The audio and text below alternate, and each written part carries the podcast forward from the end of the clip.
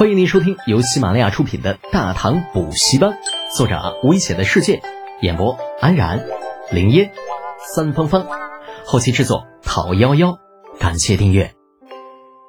第二百零四集，豆杯儿。李浩发现跟老头子聊天纯属对牛弹琴，给瞎子抛媚眼儿，眨巴着眼睛无奈道：“爹，这事儿您就答应了吧？那左右不过七百人而已。”我可以保证，绝不会出任何问题，而且我也可以保证，漕运和清淤工程肯定耽搁不了，而且镖局一文钱也不要。那看这样行了吧？那你图什么？难道就是为了面子好看？还有啊，上次那个赵文远，你是怎么处理的？兵部调令都已经发下去了，人你应该也见到了吧？赵文远，李浩愣了一下。这几天事太多，他早就把这家伙忘到脑后去了。老头子一提，这才想起，那似乎那个小子被调到自己手下来了。哎呀，自己还真是贵人多忘事，这个习惯不好，以后得多改改。轻松识破老头子顾左右而言他的伎俩，李浩笑嘻嘻的凑到了李靖的身边：“ 爹，赵白脸的事儿，咱们以后再谈。”你还是先把这七百人给我弄走再说。哎李靖没招啊，在李浩的软磨硬泡之下，不得不在他拿来的文书上签了字。啊，至于洪福那威胁的眼神，李靖绝不承认自己看到过。数日之后，长安传出一条大新闻：大唐镇远镖局成立，承揽天下货物运输生意，货到付款，保证安全。一时间，长安震动。不为其他，单就运输来说，其实那些个富户和商贾几乎每家都有自己的运输车队。可问题是，这样的车队养着那是很贵、很费钱的。牛马的草料你需要钱吧？车队的伙计你也得要钱吧？这队伍上路还是得需要钱。就这呢，还不能保证路上的安全问题。你如果遇到个山贼、盗匪什么的，折损人手、丢失货物，那也是常态。那换句话说，养一支运输队还是很麻烦的，人吃马喂都需要操心。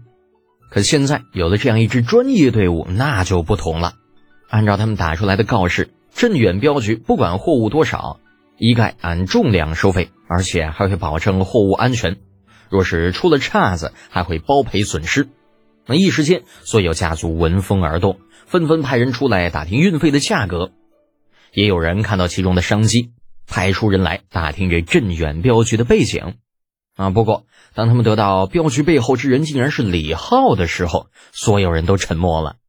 这小子，那眼下可是李二眼中的红人，为了一点蝇头小利得罪他，似乎有些不值。随着各大家族的偃旗息鼓，镖局在短时间内彻底站住了脚。又因为有魏国公的背书，啊，很快便有几桩生意上门，虽然不大。但多少也算是有些收入。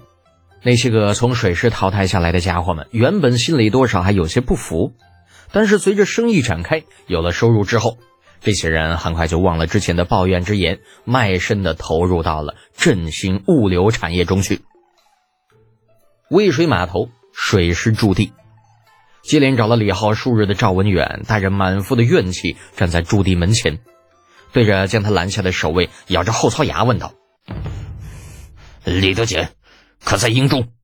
那守卫根本就没有惯赵文远这臭毛病，眼睛一翻：“你是何人？找我家都督何事？”啊！赵文远险些没气得背过气儿去，面目狰狞：“老子赵文远！”赵文远，守卫面露惊容。就在赵文远面露得意，刚要讥讽几句的时候，啊，不想对方又摇了摇头：“没听过。”我啊，赵文远这个气呀！像他堂堂国公的女婿，这走到哪里不是众星捧月一般的存在呀？那就算是面对李绩，那也是礼遇有加。可是万万没有想到，到了李浩这里，竟是接二连三的被无视。那甚至到了现在，连一个守门的军卒都敢出言调侃自己。随着赵文远前来的小厮见主人被人奚落，脸色变了变，对那守卫吼道：“大胆狂徒！”你可知我家姑爷是什么身份？竟敢如此放肆，还不进去告诉你们家那个什么都督出来迎接？若是慢了半点，明天就让他准备收拾东西滚蛋吧。而守卫的脸色变了变，他不认识赵文远，却也知道长安城的确有不少是自己惹不起的人。那抱拳刚想给赵白脸道个歉，却见这个赵白脸啊，神情有些尴尬的摆了摆手：“呃，这个，嗯，这这这个有些过了，你进去通报一下，就说左领军卫巡抚折冲都尉赵文远求见。什么情况啊？这俩家伙莫非是传说中的？”豆奔儿吗？那守卫愣了半天，也没有搞明白面前这主仆是怎么一回事这怎么刚刚那个小白脸还牛皮哄哄的，可是手下一替他说话，却自己先怂了呢？带着深深的疑惑与不解，那守卫军卒跟同伴交代了一声，跑进军营。不多时，来到了李浩的营房，通报进入之后，抱拳一礼：“禀都督，外面来了两个逗逼啊，不是。” 是两个人想要求见都督。呃，第一次见到最高长官呐，这小卒有点紧张，一不小心把心里话给说出来了。李浩正在与雷耀和几个刚刚从城外庄子上调来的新罗船匠来商量造船的事儿。闻言先是一愣，然后有兴趣的打量了军卒一眼。谁呀？叫什么名字？啊？呃，小卒皱着眉头想了半天，一脸懊恼。啊，刚刚光想着逗逼去了，这这竟然把来人的名字给忘了。呃，半晌才支支吾吾的说道：“呃，好，像叫什么赵什么远，是赵文远吧？”李浩开始喜欢这个小军卒了。啊，小卒子一拍脑袋，喜上眉梢：“咦，对对对，就是这个名字。嗯，你带他进来吧。”李浩笑着对那小卒挥了挥手，并且在其离开之前嘱咐道。对人家客气点，那家伙心眼小着呢，当心他回头报复你。诺，谢都督。小卒答应了一声，如飞而去。对于这个赵文远，李浩一直没啥好感。如果不是前段时间陈叔达找自己麻烦，他甚至啊都快要把这家伙给忘了。不过现在既然陈叔达主动来找麻烦了，那李浩倒是不介意先把他女婿弄到自己手底下，好好的调教一下。这说不准呢，能够为大唐调教出一个栋梁之才呢。雷耀见李浩自从小苏离开之后，便是一副若有所思的样子，心知这会啊，估计也开不下去了。对这几个匠人摆摆手，示意他们出去，而自己则是起身向李浩告辞：“不必，老雷，你先留下。以后大家都是同僚，见见面也好。本着事无不可对人言的原则。”啊！李浩示意雷耀留下。不多时，外面传来了脚步声，营房的门被人从外面推开之后，赵白脸儿顶着一张欠揍的脸走了进来。进屋之后，一言不发的站在原地。李浩倒也没有跟他太过计较，笑容不变道：“赵文远，赵都尉，我记得兵部调令已经发下来好几天了呀，为何今日才来呢？”，李浩不提还好。一提调令，这赵文远就一肚子气呀！李德简，你何必揣着明白装糊涂？如果不是你整日躲着我，我就怎会今日才到？躲着你？哼，你这话从何说起啊？雷都尉可以作证啊！本都督这些日子一直都在这里，什么时候躲过你啊？李浩说着，一指下手的雷耀。雷耀很是光棍的替李浩做了背书。呃，呃，的确如此。这年头，县官不如县管呐。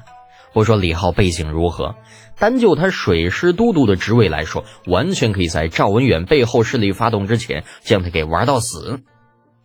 赵文远见此情况，知道自己这亏啊那是吃定了。至于说灵府那边的守卫一直说李浩不在，却不说他在哪里的事情，估计这个时候他就算说了也是没有用的。李浩见赵文远依旧不说话，深深叹了口气。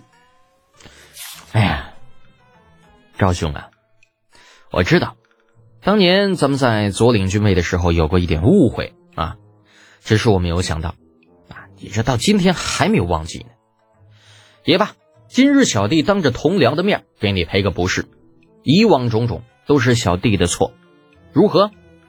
雷耀闻言很是佩服的看了李浩一眼，不说这两人当年有什么过节，单凭此人年纪轻轻就能够不骄不躁。啊，以德报怨，就这一点就值得自己为其效力。而赵文远则是眼角狂抽，当初那何止一点点误会，你他妈那一脚踹得老子差点断子绝孙喽！这半年都没有行过房事，好不好？我操你妈的！这现在跑出来装好人了，说什么一点误会还赔个不是？你当老子是个傻逼吗？而且那个雷耀是怎么回事？为啥要用那种佩服的眼神看着他？